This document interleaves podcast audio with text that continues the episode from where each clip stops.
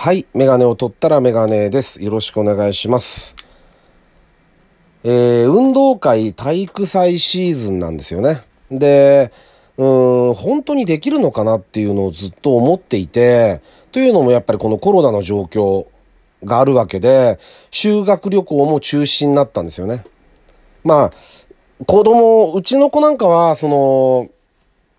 どっちかっていうと、この状況では行くべきではないよねっていう感じではありました。意外と冷静というか、残念だけど、これでもしも誰かが誰かに移したらとか、学校内で蔓延したらとか、これから受験もあるんで、あのーそういう不安の方が大きいっていうふうに本人は言ってましたね。ただ、親としてはね、やっぱり自分がこう、僕、奈良、京都でしたけど、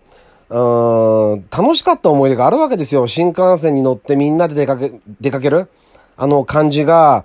あれが味わえないっていうのが、ちょっと、あまりにもかわいそうで、その子た、自分の子も含めて他の子たちもそうですけど、あ、あの感じを味わえないんだなっていうのが、あの思っていて、そんでそこに来て体育祭がどうなるんだろうっていう。そしたら、えっ、と、小学校も中学校もやることになりましたね。ただしね、その、えっと、今週来週とやるんですけども、中学校に関しては保護者は一人までですね。あの、入っていいのは。ってことはですよ。あの、まあ、た多分というか予定ではうちの妻が行く予定なので、僕はフェンスの外ですよね。友達ともちょっと連絡取ったんですけど、友達も奥さんが中入るって言ってるから、あのやっぱりほら、ずるしてると、結局、わから、わからないと思いますよ。そんな、みんながみんな、あの、僕の顔知ってるわけじゃないから、うまくすればバレないで入れるかもしれないんだけど、でも分かっちゃった時ね、やっぱり、ね、お友達とかは当然お父さんお母さんの顔知ってるわけだから、だから、分かっちゃった時にね、子供がそれを言われちゃうのは嫌だなっていうのがあるじゃないですか。だから、まあ残念だけど仕方ないなっていう感じですよね。あの、息子連れてフェンスの外からなんとか見るしかない。しかもね、す超短縮なんですよ。午前中で終わりとか。あの、とにかくこう密を避けるっていう学校も必死の思いでやってくれたんだなっていうのが伝わりますよね。だからね。あの本当にすごい努力をしてくださってるんだなっていうふうには、あ感じてはいます。で、小学校に関してはね、小学校は2人まで入れると。で、名前書かされるんですよね。だから僕、自分の名前と妻の名前と二人で行きますよ。だおじいちゃんおばあちゃんは行けないし、場所取りもできない。レジャーシート引いて、僕はね、もうね、前もこれ話したかもしれないですけど、幼稚園、子供たちが幼稚園、小学校も中学校もそうですけど、もういっつも場所取り、場所取りに追われてきたわけですよ。運動会だけじゃなくてね。例えばそれがクリスマス会だったり幼稚園だったら、いろんなこうイベントがあるんですけども、場所取りのためにもう、クリスマスの時期なんかは、まだ暗いうちからね、あの、場所取りで並んだりして、常にこうトップ3、トップ5ぐらいまでは、キー キープしてやってきて頑張ってたんだけど、今年に関してはその場所取りが、取りができないので、あの、まあ中学校はね、もう場所取りって感じじゃないんですよ。もうさすがにね。だけど小学校に関しては去年も、あの、門から席までが遠いんですよね、正門から。だから僕は走るの遅いから、だから、あの、いろいろ作戦立てて去年なんかは、並ぶのは僕がもう1時間ぐらい前から並ぶんですよ。なるべく前の方に。で、並んで、もう開門直前にうちの妻に来てもらって、交代して、で、うちの妻が走るんです。走るのはあの人の方が早いから。そういうふうに、僕は待つと、ひたすら待つ。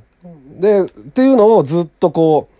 やったりしてましたけどね。だそれが今年はプツッとこう切れて、ないっていうのが、やっぱりこう世の中がまだ全然正常、正常じゃないんだなって、異常な状態？なんだなっていうふうに思いますね。うん。運動会に行けないんで、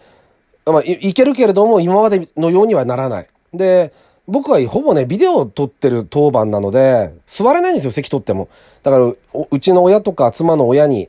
座ってもらったり、うちの妻も席座ってもらうんですけど、僕はほぼ、あの、僕の、僕んちはね、あの、うちの父が、カメラマン の役でカメラ一眼レフで撮ってくれて、で、僕がビデオ回す係で、で、脚立持ってずっと動いてるんで、ほぼ座ることないんですけど、でもあれはあれでやっぱ楽しいんですよね。みんなとこう顔見知りの人とちょっと挨拶して、話しながら脚立持って移動して、ね、たまに脚立座ってお茶飲んでって。ああいう本当に些細な、今まで当たり前だって日常が、全くもって失われてしまってるっていう。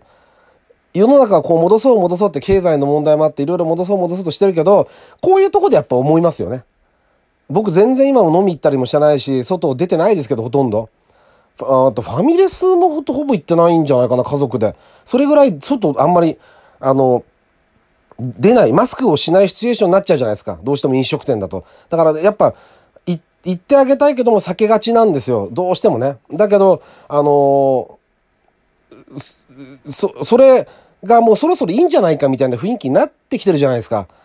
なってきてるけども、やっぱり結局こういう運動会とかの対応とか、この我々がこう課せられるこの、なんつうの、いろんな条件を考えると、まだまだ全然ですよね。戻るなんてとんでもないなっていうふうに思ってますね。はい。まあ、それはでもそれで受け入れなければいけないので、あの、受け入れながら楽しもうかなとは思ってます。はい。というわけでですね、第143回ですね、ラジオにメガネ始めたいと思います。よろしくお願いします。はい。えー、でですね、今年も、あの、バリウムを飲んできました。3日前かな ?2 日前？ですか？あのね、飲んできたんですよ。で、毎年ね、これ、あの、職場の、あの、健康診断で追加オプションができるんですね。人間ドックじゃないので、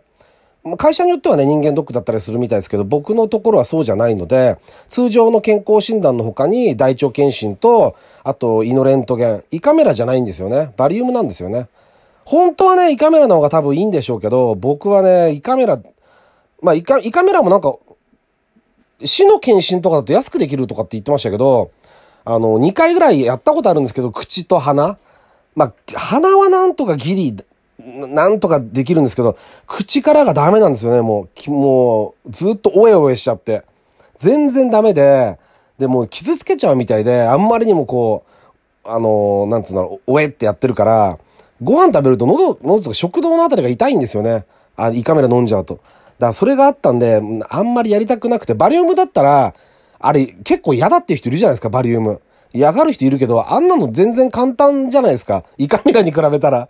だって、あの、飲む量も少ないし、多分これ去年もね、バリウムの話してるんですよね。確かね。だから、まあ内容はちょっと重なっちゃうかもしれないですけど、あのバリウム自体の飲む量も少ないし、一杯、コップ一杯でいいんだから何せ。あの、発泡剤とちょっとバリウム飲んで、それで中入って、そんで、コップ一杯ですからね。あとはぐるぐる、ぐるぐる何何回も何回も回らされて、台の上で、で、逆さになってとかってやるじゃないですか。あれもね、年取ったらできないんじゃないかなと思いますよね。あれ、あれ、60歳、70歳とかで、あんなに台の上でぐるぐるぐるぐる硬い台の、で、回って、で、逆さんされたりするじゃないですか、頭下にして。しっかり逆手でつか、捕まってて、とかって言って。そう、あれ、あれ、年取ったらできんのかなってちょっと思いますけどね。うん。あの、検査の間、そうだったらやっぱ胃カメラなんでしょうね、きっとね。うん、結局だってバリウムで引っかかると胃カメラ飲まなきゃいけないので、あの、どっちにしろそうなるんだろうなとは思いますけども、胃カメラに。うちのやっぱ親の世代なんかは、もう70代とかなんで、あの、胃カメラですよね、やっぱりね。だから、今のうちはバリウムでまあね、意味ないって人もいるけど、取らないよりはいいじゃないですか。で、毎年ね、僕やってて、で、やらない人も多いんですよ、やっぱり。だけど、もうね、毎年やってるとやっぱやめる時がわからないっていうか、いや、やめた途端に病気が見つかったりしたら、あいつ毎年受けてたのに、今年受けなかったら病気になったって なっちゃうじゃないですか。やっぱちょっと思われちゃうのよ。それもなんか嫌だなと思って、もう引くに引けないんで、いつも、あの、同じ先生で、あの、ダンディーな声の先生なんですけど、あの、すっごい聞き取りやすいんで、やりやすいんですけどね。で、途中で、こっちが疲れてくるじゃないですか。バタバタバタバタ引く。はい、横向いて、斜めになって、もうちょっと開いてとか、これやってると、疲れてくると、はい、もう半分以上行きましたからね、とかって、こうちょっと声かけてくれるんですよね。頑張れっていう。あれでまた頑張れるっていう、あの、のをちょっと思いましたね。まあ、ただね、やっぱね、今回思ったのは、その、今病院なんか行ってもそうですけど、あの、検温するじゃないですか。あの、体、体、体温計というかあれ多分工業用のやつだと思いますけど、僕機械の温度しかあれ測ったことないですけど、あのピーってやつ。赤外線みたいなの。あれで測るんだけど、おでこっていうのがまあ多分一番多いと思うんですよ。ディズニーランドなんかもおでこでしたけど、で、ああと病院だと手首っていうのもあったんですよね。手首の温度を測らせてくれって言われて、それで、ピッてやって。で、この間はね、耳の後ろって言われて、み、耳の後ろですか？つって、で、しょうがないからマスク片方外して、で、髪が、ちょっと僕髪が長いんで、髪をこうかき、かき上げるというか、こう上げて、で、メガネもしてるけど、それでも別にいいみたいなんで、それで、あの、測ってもらいましたね。どこが正確なんですかね、出るのね。いまいちちょっとわかんないんですけど、あのー、大変だなと思いました。席もね、配置が全部待合、待合室のところの配置が全部変わってたり、だ一個一個間開けて座ってくださいとか、まあ、ちょっとそこはあの検査のところの建物で病院ではないんですけど、一般の、普通の患者さんが来るとこじゃないんだけど、ものすごい気使ってますよね。ロッカーも重ならないように着替える、あの、紙みたいな服に着替えるんですけど、ワンピースみたいな。ワンピースなんて僕、ね、男の人は普段普通あんま着ないでしょうから、年に一回僕はワンピースを着るんですけど、あそこで。あの、病気、病人用の。あの、あれ着て、こう、着替えるのにも、重ならないように、誰もいない時にこうやって見て、やってましたね。で、待合室待たないように。とにかく人が重ならないように、重ならないようにって。検査の時はさすがにマスク外すんですけど、あの、そういう風に徹底してやってましたね。だから、そこでもやっぱり思いましたよね。まだまだ全然世の中普通じゃないって。で、これが普通、普通になっていくんだとしたら、まだまだ大変だなっていうふうには思いますね。はい。まあ、というわけで、えっと、あの、まあ、楽しんでこようとは思ってます。あの、できる範囲、まあ、限られた範囲ですけども、運動会、体育祭楽しんでいきたいなとは思ってます。はい。というわけで、メガネを取ったらメガネでした。ありがとうございました。